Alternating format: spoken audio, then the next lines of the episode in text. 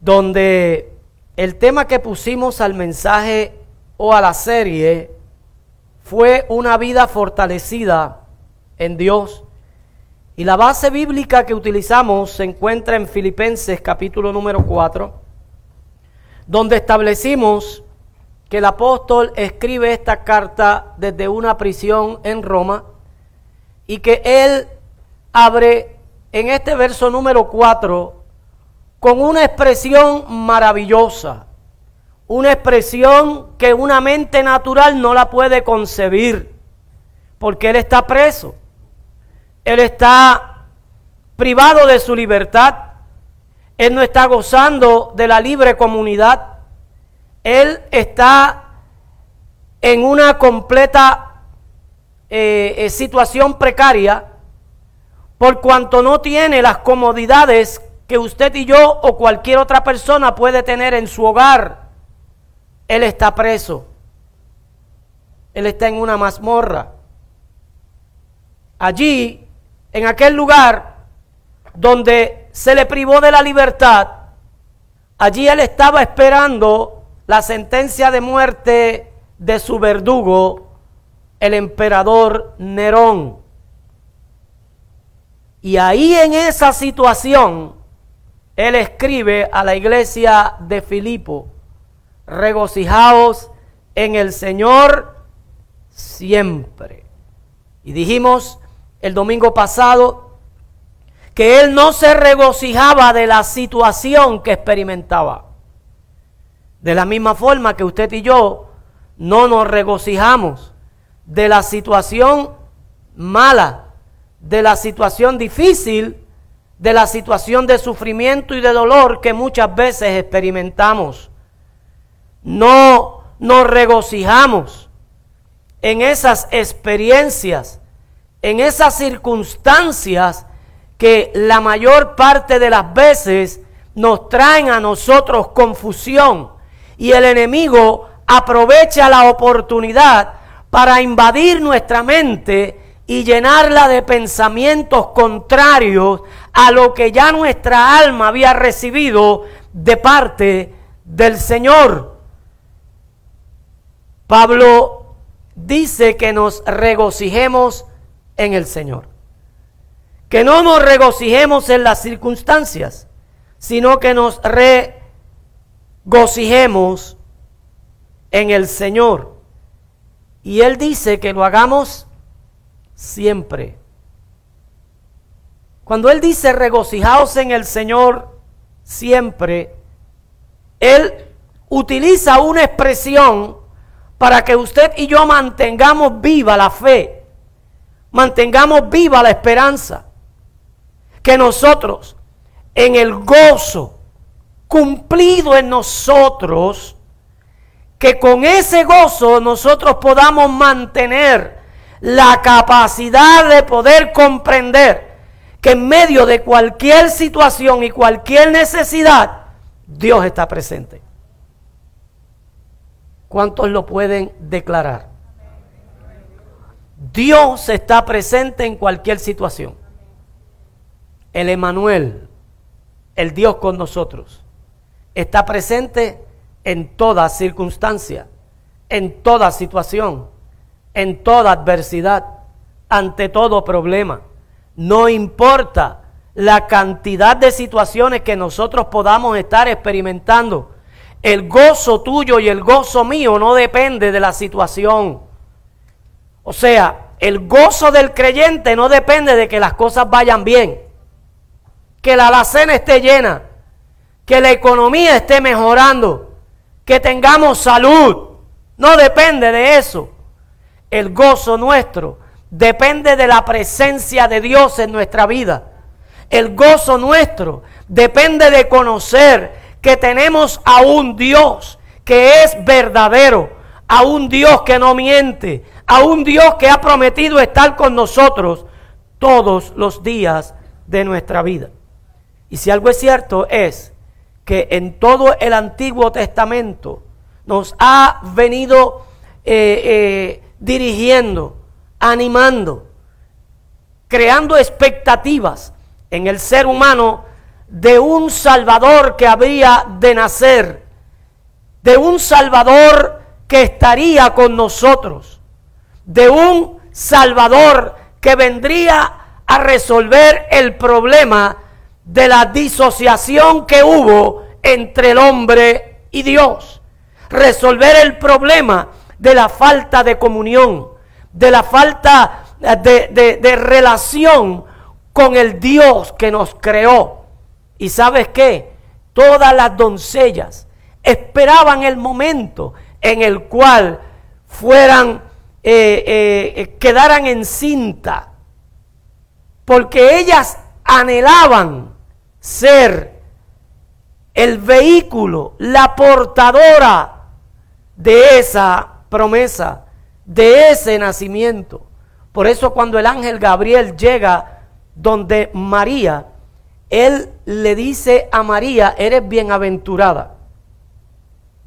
Bienaventurada entre todas las mujeres, porque fuiste la elegida, porque fuiste la escogida, porque tú vas a cargar en tu vientre la promesa que Dios le hizo en el Edén a nuestros primeros padres.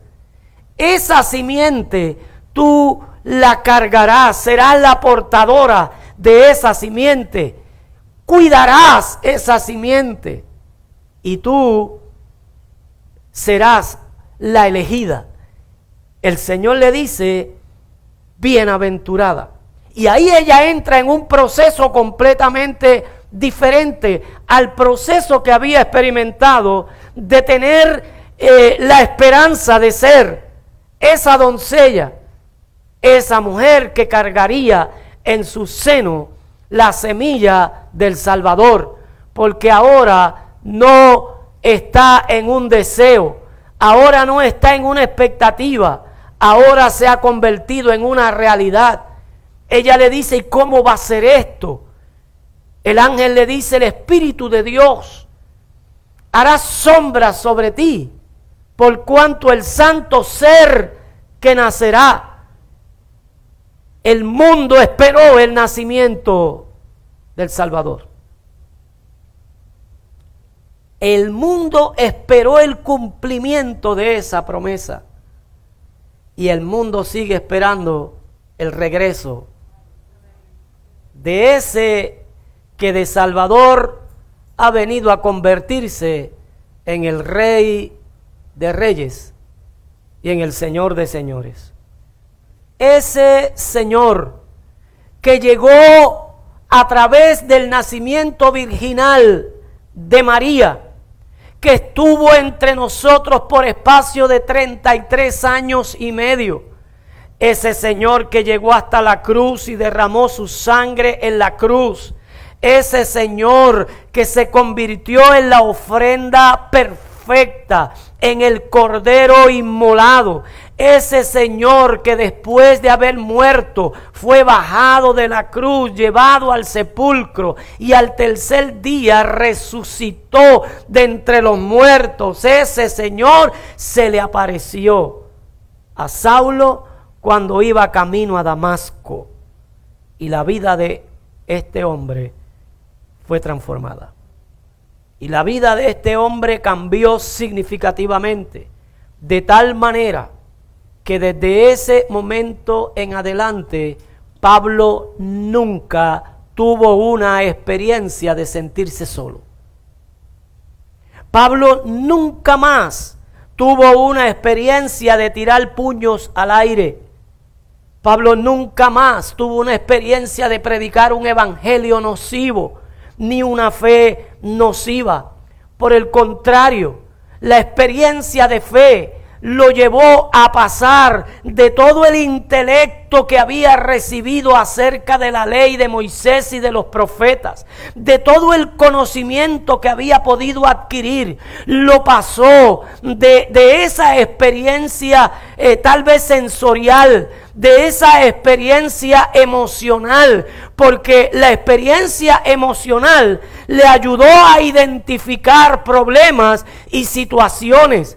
Pero fue hasta que tuvo el encuentro con el Señor que esas experiencias emocionales que lo llevaban a tener un cambio de, de situación, un cambio de sentimiento, un cambio emocional, porque se sentía bien cuando las cosas iban bien, pero la infelicidad llegaba cuando las cosas no le salían bien. Pero cuando tuvo ese encuentro con el Señor, la fe que el Señor le imparte hizo que esas mismas situaciones que no desaparecieron fueran reguladas. Y no es lo mismo usted estar experimentando situaciones y expuestos en situaciones donde su estado de ánimo pueda subir o pueda bajar, que es lo normal y lo natural en el ser humano. Porque el ser humano puede identificar las cosas. El ser humano puede identificar los problemas y las situaciones que le aquejan y lo afectan. Los sentimientos y las emociones pueden comenzar a subir o a bajar. Estoy up cuando las cosas van bien. Estoy down cuando las cosas no van bien. Pero cuando Pablo se encontró con Cristo, ese tipo de experiencia pasó a la historia en la vida de Pablo. Por eso es que él dice, yo he aprendido a contentarme en qué? En cualquier situación. Y sabes qué? La experiencia de fe que atacó al apóstol Pablo, la experiencia de fe que lo, que lo, que lo envolvió, esa experiencia de fe cuando él iba camino a Damasco, que cambió su vida por completo, que cambió la historia de su vida, es la misma experiencia de fe que te ha acogido a ti y te ha sorprendido en tu caminar. Es el mismo espíritu de fe que está en nosotros. Pero el enemigo ha querido que nosotros pasemos eh, por desapercibido el hecho de que nosotros contamos con una fe genuina, contamos con una fe verdadera, con una fe que al igual que Pablo nos ayuda a regular la situación. No es que la situación no llegue. No es que no estemos experimentando cosas difíciles. No es que no estemos siendo atacados por ese enemigo común que todos y cada uno de nosotros tenemos. Es que en medio de esa situación usted y yo tenemos como un regulador de emociones. Tenemos como un regulador en nuestro interior de las situaciones difíciles. Porque nos sobrecogen. Nos elevan las emociones o nos las tiran al piso. Y cuando nosotros experimentamos esa desigualdad de emociones, de estado de ánimo, de la manera de nosotros ver las cosas, ahí inmediatamente llega la presencia de Dios activarse en tu vida y en la mía. Y la fe que se convierte en ese instante como en un regulador. ¿Cuánto sabe lo que es un regulador? ¿Mm? En el área eléctrica o electrónica hay, una, hay un instrumento que se llama regulador de voltaje. Cuando el voltaje entra alto, ¿qué hace el regulador? Lo lleva a la normalidad. Cuando el voltaje entra bajo, ¿qué hace el, el regulador? Lo sube y lo lleva a la normalidad. La fe es ese regulador que hace que la experiencia difícil, que hace que las emociones trastocadas por alguna situación, que, que, que, nos lleva a que nosotros no podamos ver con claridad lo que Dios nos quiere mostrar en toda situación. Esa fe toma toda esa mala experiencia y comienza a regularla. Hasta que usted y yo podemos decir lo que el apóstol Pablo decía. Yo he aprendido a qué? A contentarme cualquiera sea la situación. Y esto no es un caso eh, eh, eh, excluido, eso no es un, un, un caso exclusivo de que solamente esto es una experiencia que el apóstol Pablo tuvo. Esto es inclusivo, donde usted y yo podemos utilizar nuestra fe y permitir al Espíritu Santo de Dios que regule todo ese sistema nervioso. Por eso, si usted continuamente está diciendo, yo parezco de los nervios, pues mire, usted necesita ese regulador de nervios. Yo padezco de depresión. Usted necesita ese regulador de depresión yo padezco de ansiedad. Usted necesita ese regulador de ansiedad, porque usted nunca se ha puesto a pensar de que el apóstol Pablo también podía padecer de todas esas cosas. ¿Ah? ¿O es que cuando nosotros leemos la vida del apóstol Pablo, nosotros lo vemos como Iron Man? ¿Mm? Como el hombre de hierro, lo vemos como Superman, que las balas no le penetran. ¿Ah? Los vemos como esos superhéroes de, de, de Adventure. ¿Ah? ¿Cómo es? Avenger. Porque si usted y yo leemos la escritura y miramos eh, todas estas personas como esos falsos héroes de la vida diaria, nosotros no sabemos Estamos bien distantes de lo que es la verdadera vida en Cristo. Porque el Señor nunca prometió que nosotros íbamos a estar libres de ataques del enemigo. Por eso cuando el profeta Isaías habla al pueblo de Israel, dice cuando pases por las aguas, cuando pases por los ríos, cuando pases por el fuego. O sea, que usted y yo tenemos tanta probabilidad de experimentar tantas cosas, pero tenemos un regulador de emociones. Tenemos un regulador de estado anímico. Tenemos un regulador que nos puede llevar a estar en contentamiento cualquiera sea nuestra situación porque no nos vamos a regocijar en lo que nos está pasando. Nos vamos a regocijar en que a través y en medio de lo que yo estoy pasando, yo tengo a uno que prometió estar conmigo todos los días de mi vida.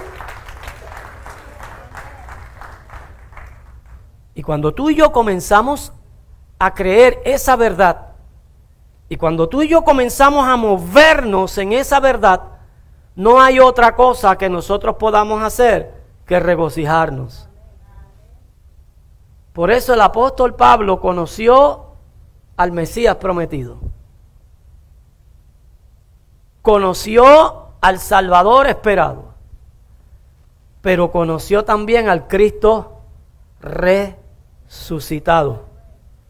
Y ese Cristo resucitado se le apareció a él como se te ha aparecido a ti y se me ha aparecido a mí. Fíjate que Él cambió la vida y la historia del apóstol como ha cambiado la vida y la historia tuya. Pero usted dirá, es que la vida del apóstol fue cambiada de manera radical y la vida tuya puede ser cambiada de manera radical. ¿Y cuál es la diferencia? Que el apóstol Pablo estuvo en la mejor disposición de poner su vida en las manos de Cristo. Cuando él le habla a, a, a uno de los reyes, eh, o a uno de los gobernantes eh, llamado Agripa, él le dice, oh gran rey Agripa, yo no fui rebelde al llamado de Dios en mi vida. Y ahí es donde está la diferencia. Porque cuando Dios quiso comenzar a transformar la vida del apóstol Pablo, Él metió las manos en todo el ser. Y aún aquellas cosas que el apóstol Pablo no quería ser cambiada, él dijo, no fui rebelde. Permití que Dios cambiara mi vida en una totalidad. Y tú y yo muchas veces somos rebeldes al llamado del cambio y la transformación que Dios quiere hacer en nuestra vida, porque no hemos hecho morir las obras de la carne en su totalidad. Y tenemos que tomar la decisión de que ya finalizando este año 2020, entrando a un nuevo año que tiene mejores promesas, ¿cuántos lo saben? Porque cada día es un día con mejores promesas para el Señor, para nosotros. Usted y yo tenemos entonces que tomar la decisión de permitirle al Señor que el Señor continúe matando en nuestra vida todo lo que es obra de la carne. Porque la obra de la carne toma dominio y control de nuestra mente. Hace que nos conduzcamos como no debemos conducirnos. Hace que nosotros actuemos como no deberíamos estar actuando. Y el problema es que luego lo justificamos diciendo es que yo soy así. Dios no te quiere así. Te lo voy a volver a repetir. Dios no te quiere así. Él llega a una vida y se resiste dejarla como la encontró. Usted se muda de casa, llega a otra, a otra morada y usted ve todo lo que hay en esa casa y usted se resiste dejarla así. Escrine sucio, ventana sucia. Y si usted compra una casa y esa casa pasa a ser propiedad suya, hay cosas que el que la construyó le gustó el que la vivió le gustó, pero usted llegó y dice, yo no hubiese hecho eso así ahí. ¿Y qué usted hace? Lo cambia. Porque usted se resiste a llegar a un lugar y dejar las cosas como están. De hecho, después de cierto tiempo, usted en su propia casa se resiste ver los muebles de la misma forma. Ay, bendito. Inmediatamente, ¿qué comenzamos a hacer? Vamos a ver dónde cabe este, que es el grande. Y vamos a moverlo. Y lo movemos para aquí, lo movemos para allá, hasta que logramos encontrar un espacio para meter el mueble grande. Para que no haya problemas cuando estemos caminando en la sala, el comedor, lo encontramos ya muy grande, ahora lo queremos más pequeño. O lo encontramos de seis sillas así ovalado, tan largo, y viene uno de ocho sillas que es cuadrado. ¿Sí o no? Cogemos este cuadro y lo cambiamos para allá para el que venga diga, ah, compraste un cuadro nuevo y usted le diga, no, estoy reciclando, es el mismo. Lo que pasa es que está fuera de qué? De lugar. Dios se resiste llegar a tu vida, encontrarla en la manera desorganizada y desordenada en que está y dejarla de la misma manera. Él quiere cambiarla, Él quiere transformarla, Él quiere llevarte a una experiencia de fe genuina, Él te quiere llevar a una experiencia de fe que te haga crecer, Él quiere llegar, llevarte a una experiencia de fe donde tú puedas alcanzar la estatura del buen varón perfecto y cada día compararte con Cristo. Esto es un reto. Esto es un reto. Y ese reto nos lleva a que nosotros nos detengamos a analizar qué regula mi vida si es que tenemos un regulador. Porque si no tenemos el regulador, nuestra experiencia de felicidad dependerá del estado de ánimo en el que nos encontremos. Por eso es que usted encuentra una persona hoy brincando, danzando y haciendo mil cosas. Y a los dos o tres días lo encuentra cabizbajo, lo encuentra deseándose morir. ¿Ah? Ay, si el Señor viniera ya pronto. ¿Ah? Le llaman bipolar, ¿verdad? Pero aún los bipolares necesitan qué? Un regulador. Pastor, científicamente eso es imposible, pero bíblicamente es posible porque Nabucodonosor era bipolar. ¿Lo sabía usted que Nabucodonosor era bipolar? De momento cogía a todos los, los, sátrapas, a todos los, los, astrólogos y adivinos, cuando le adivinaban alguna cosita y le daban alguna palabra, los ensalzaba. Pero cuando tenía un sueño que nadie lo podía interpretar, decía, a cortarle la cabeza a todo el mundo. ¿Ah? De momento mostraba mucha aceptación y mucho amor y de momento demostraba que ira, enojo, coraje y juicio. Pero llegó el regulador a su vida y fue sanado. ¿Ah? Hasta que miró al cielo. Usted y yo tenemos que entender que el mismo Cristo que se le apareció a Saulo de Tarso es el mismo Cristo que se te apareció a ti y se me apareció a mí. Y tenemos que entender lo maravilloso que es poder estar en la presencia maravillosa del Señor. Y ese mismo Cristo, hablando en el Evangelio de Lucas, en el capítulo número 10, ahí él hace una expresión donde usted y yo tenemos que ver cómo eh, eh, él se conducía. Ese instrumento de regulación que él tenía, porque si algo nosotros podemos ver en el Señor es que nada lo movió de el objetivo del plan. Nada lo movió, aun cuando en el, en el Getsemaní estuvo a punto ¿ah? de ser movido por causa de la angustia, de la depresión severa que vivió. Le dijo, Padre, ¿habrá alguna posibilidad ¿Habrá alguna otra alternativa de nosotros poder llevar a cabo la redención del hombre? Si la hay, vamos a tomarla.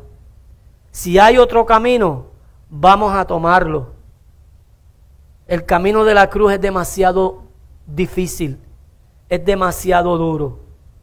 Pero si no la hay, que no se haga mi voluntad, sino la tuya. Y vamos a ver cómo él expresa en este capítulo 10 del Evangelio de Lucas, en el versículo 21, cómo Él nos habla y nos dice acerca de la forma y la manera que debemos de enfrentar la vida.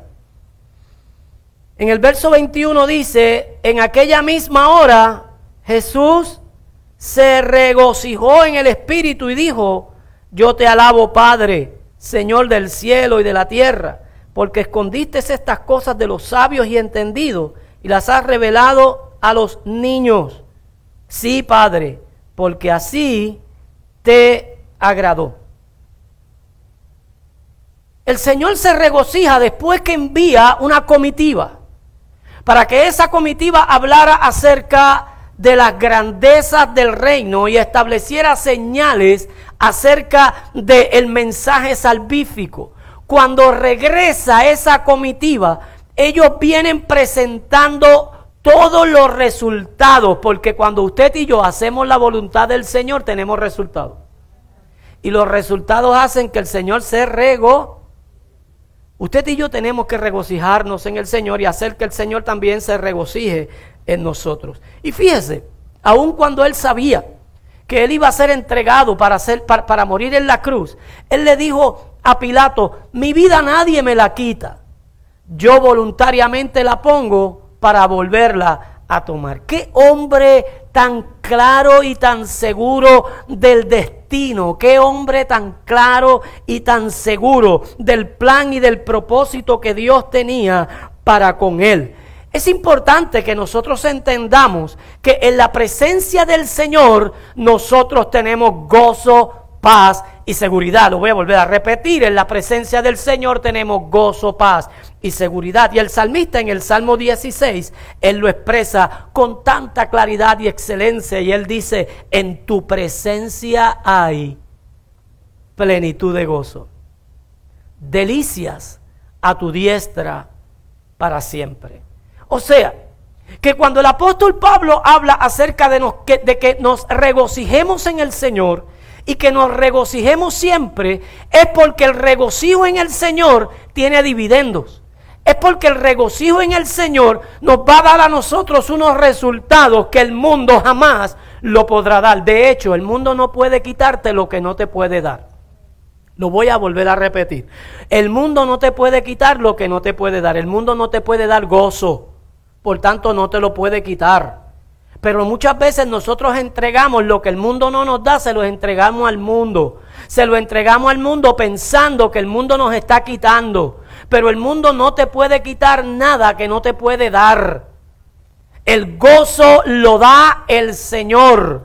El gozo del Señor es nuestra fortaleza. Y tenemos que apropiarnos del gozo del el Señor. Y para tener una real paz mental, nosotros debemos encontrar nuestro gozo en el Señor. ¿Por qué? Porque Él nunca cambia. Nuestro Señor nunca cambia. Él es el mismo ayer, hoy y mañana. Él nunca cambia. Pero las situaciones y las circunstancias son cambiantes.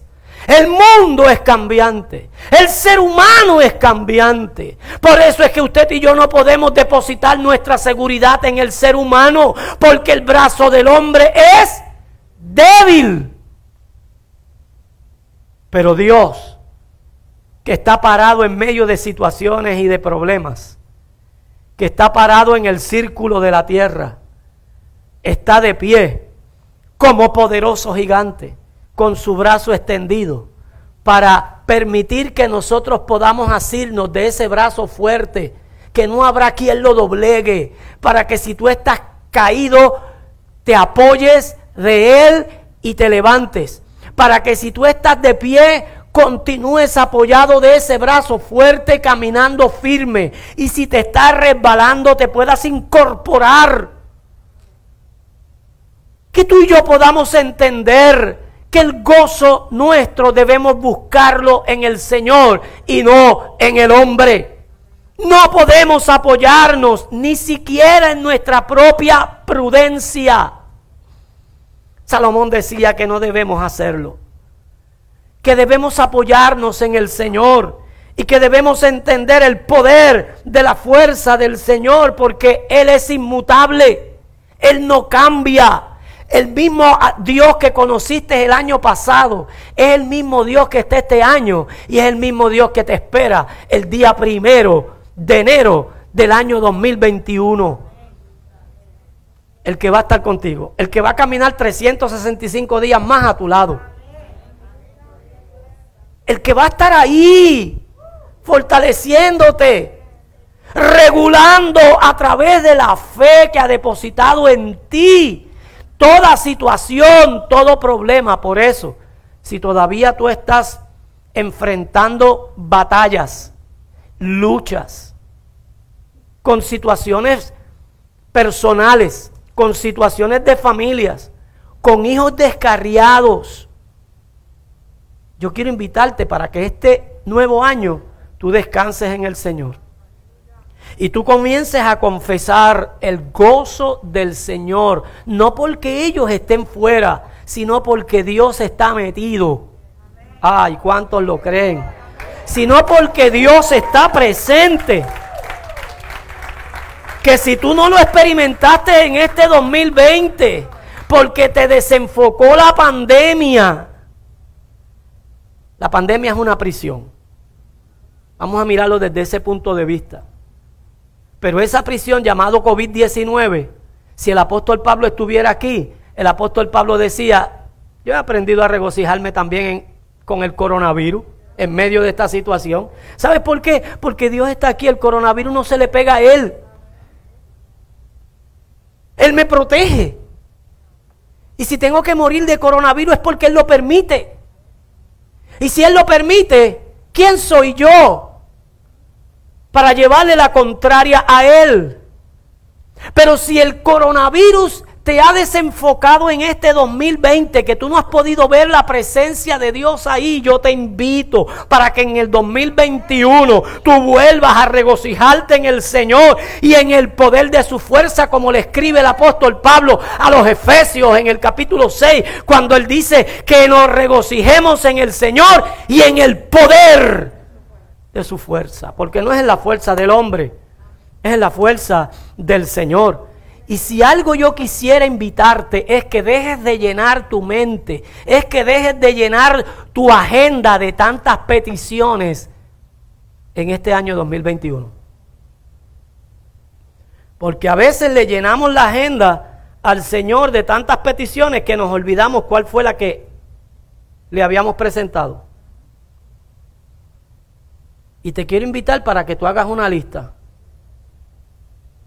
y escojas cinco peticiones que tú entiendes que son sumamente importantes para ti para este año 2021. Y que esas cinco peticiones sean las que tú tengas en la presencia del Señor durante todo este año 2021.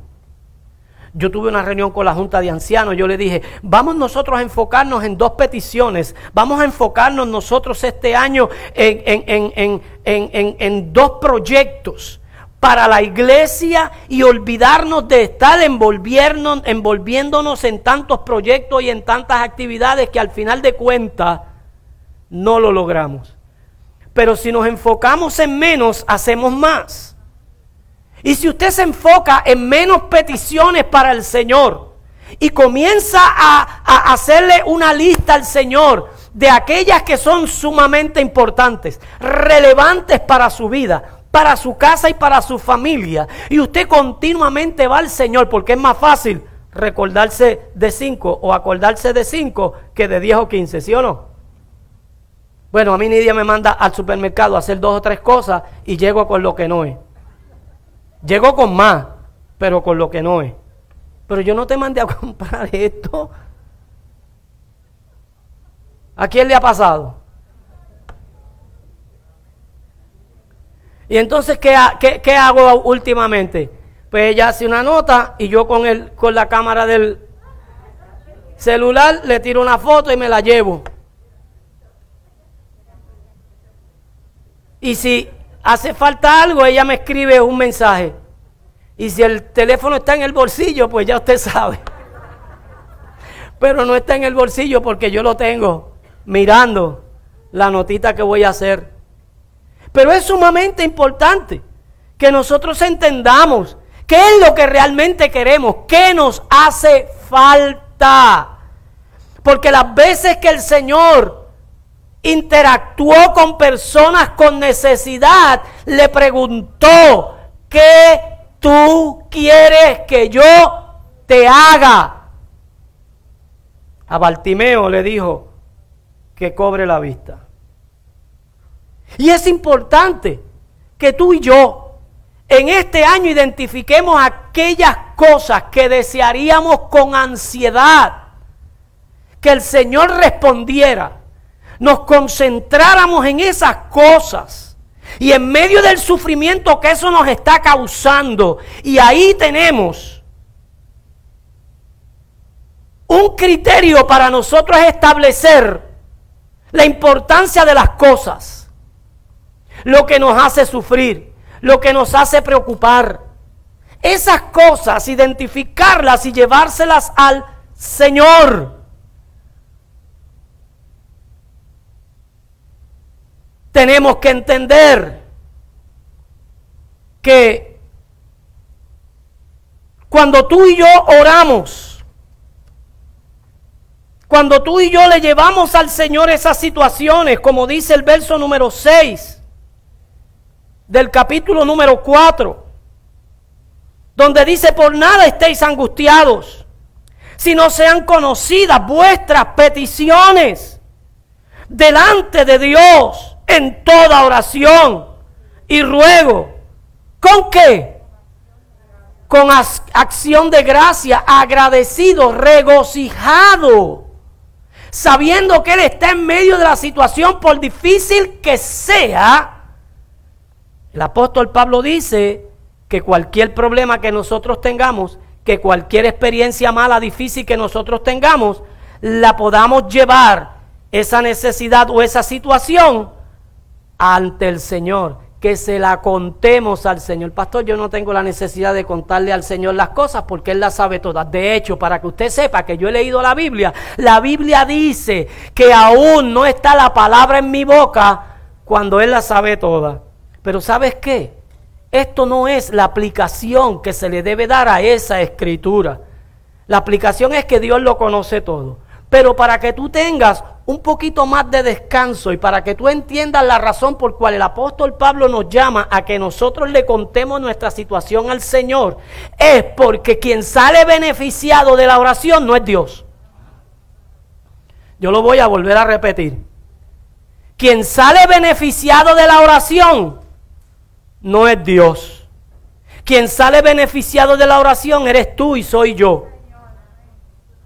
¿Por qué la gente busca un psicólogo para presentarle sus problemas? ¿Por qué la gente le cuenta sus situaciones al vecino, al amigo, al compañero de trabajo, al mejor amigo, a la mejor amiga? ¿Cuánta gente tiene mejores amigos? ¿Y cuánta gente le cuenta sus problemas y sus situaciones a sus mejores amigos? ¿Usted no cree que el mejor amigo que nosotros tenemos es Dios? Usted sale un poco eh, eh, liberado de esa presión que genera el problema o la situación cuando usted se lo cuenta a alguien, pero después le viene la duda y si ese alguien se lo cuenta a otro. Porque esa duda ataca, esa duda es mala. Ese enemigo aprovecha. ¿ah? Yo, yo, no le, yo no le debía haber dicho todo esto a fulano de tal. Secreto entre dos no es secreto. No se lo debía haber dicho. Pero cuando usted se lo cuenta al Señor, el apóstol Pablo dice, hazlo con acción de gracia, entendiendo que Dios está presente, sabiendo que Él estará contigo siempre. Por eso, cuando tú y yo oramos al Señor, le presentamos al Señor nuestra situación, quien sale beneficiado de eso eres tú y soy yo. Por eso, cuando tú y yo oramos, le demostramos al Señor toda la dependencia que nosotros tenemos de Él. Porque cuando nosotros le contamos nuestro problema a alguien, es porque nosotros estamos buscando que alguien nos dé qué? Una solución. Dependemos de un consejo. Dependemos de que alguien nos encienda una luz. Dependemos de que alguien ponga herramientas en nuestras manos para nosotros poder lidiar con los problemas y las situaciones.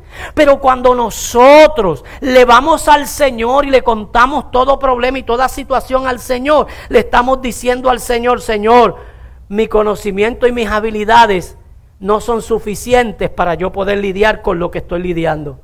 Por eso vengo delante de ti, para decirte que yo dependo total y enteramente de ti. Por eso, cuando tú y yo oramos al Señor de la forma en que el apóstol Pablo habla aquí en Filipenses 4:6, esa oración nos libera a nosotros de preocupación, nos libera a nosotros de ansiedad, nos libera a nosotros de todo peso que hace que nosotros tengamos una preocupación genuina.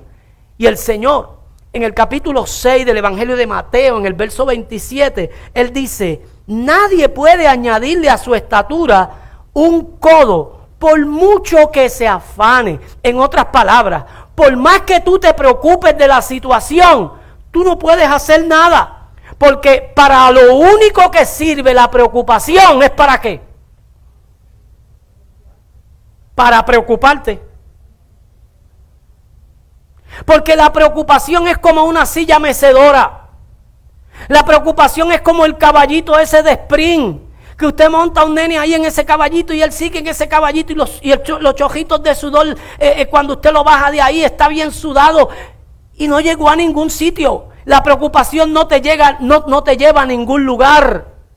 La preocupación no te sirve para resolver tus problemas. Por eso el apóstol dice que no debemos preocuparnos. Y el Señor dice que no debemos de afanarnos. Por mucho que nos preocupemos, nosotros no podemos resolver nada. El 70% de las preocupaciones que tenemos no pasan. Voy a volver a repetir, el 70% de las preocupaciones que llegan a nuestra mente no pasan. Vivimos una vida preocupado y la preocupación nunca se materializó. Y el otro 30% de lo que nosotros tenemos como una preocupación ya pasó. Está en el pasado. Pero ¿qué seguimos haciendo? Trayéndola al presente. Y algo que nos desestabiliza es que procuramos vivir el mañana hoy. Y llenamos el día de hoy con todas las preocupaciones de mañana. Cuando Santiago dice que le bastemos a cada día su propio afán, su propia preocupación. Y usted sabe lo que es vivir las preocupaciones de hoy, añadirle las de mañana, y las de pasado, y las de pasado, y las de pasado, y las de pasado. El apóstol nos dice, así no se vive la vida cristiana. El apóstol Pablo nos dice que nosotros tenemos que confiar en el Señor y que Él está siempre presente. Y Santiago dice que cada día, cada día tendrá su propio afán. Por tanto, no sobrecarguemos el día de hoy con las preocupaciones de mañana. Hay gente que está pensando ya lo que va a pasar en el 2021.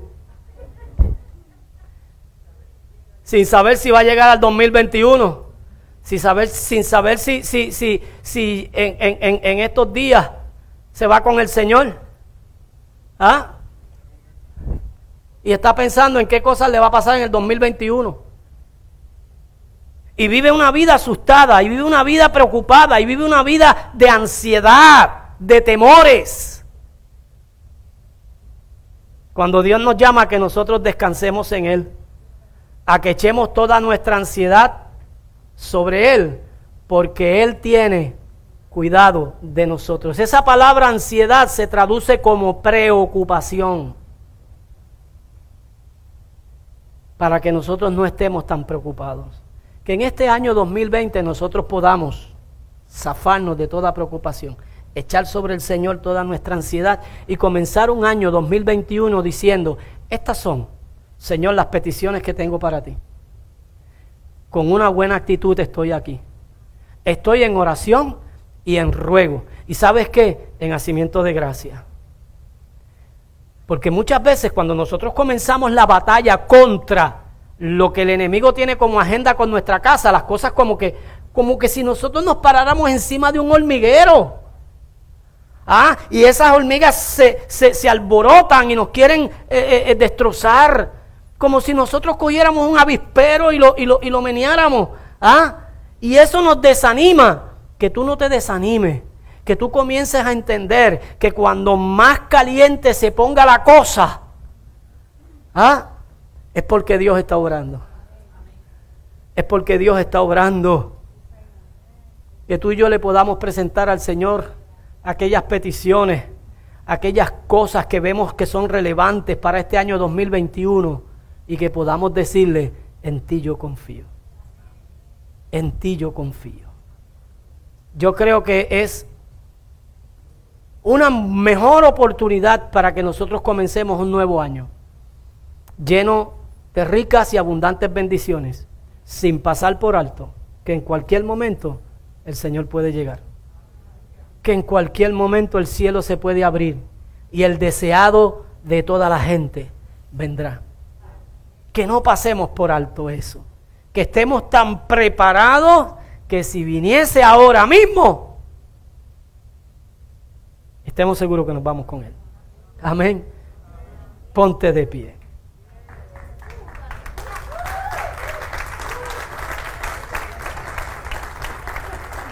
Dale gracias al Señor en esta hora maravillosa. Bendice ese nombre